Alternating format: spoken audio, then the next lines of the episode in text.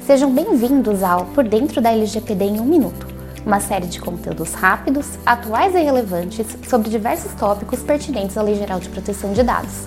Meu nome é Marília, sou advogada do escritório Araújo Policastro Advogados e hoje vou explicar se os dados de crianças e adolescentes podem ser tratados.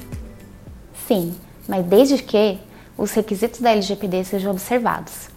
O tratamento de dados de crianças e adolescentes deve ser realizado em seu melhor interesse e, em regra, com um consentimento específico e destacado de pelo menos um dos pais ou responsável legal.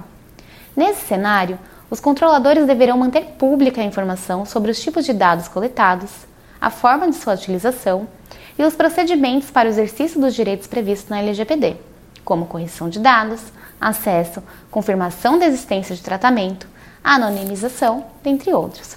O objetivo da LGPD, ao incluir uma seção inteira dedicada às crianças e adolescentes, está intrinsecamente ligado à evolução social da internet e dos celulares, sendo necessário colocá-los a salvo de toda forma de invasão em sua privacidade e dados pessoais.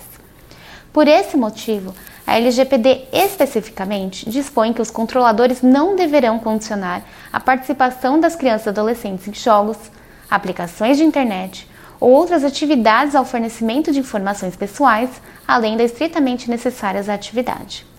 Em paralelo a esse dever de fiscalizar os menores, tem-se a necessidade de garantir-lhes o direito à autonomia privada e à liberdade inerentes à idade, a fim de que cresçam de forma saudável e inseridos na sociedade.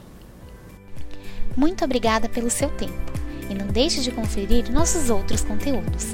Acesse nosso site www.araújopolicastro.com.br e nos acompanhe nas redes sociais, LinkedIn, Facebook e Twitter para conferir outros podcasts da série e para obter mais informações a respeito de assuntos jurídicos relevantes. Um abraço e até a próxima!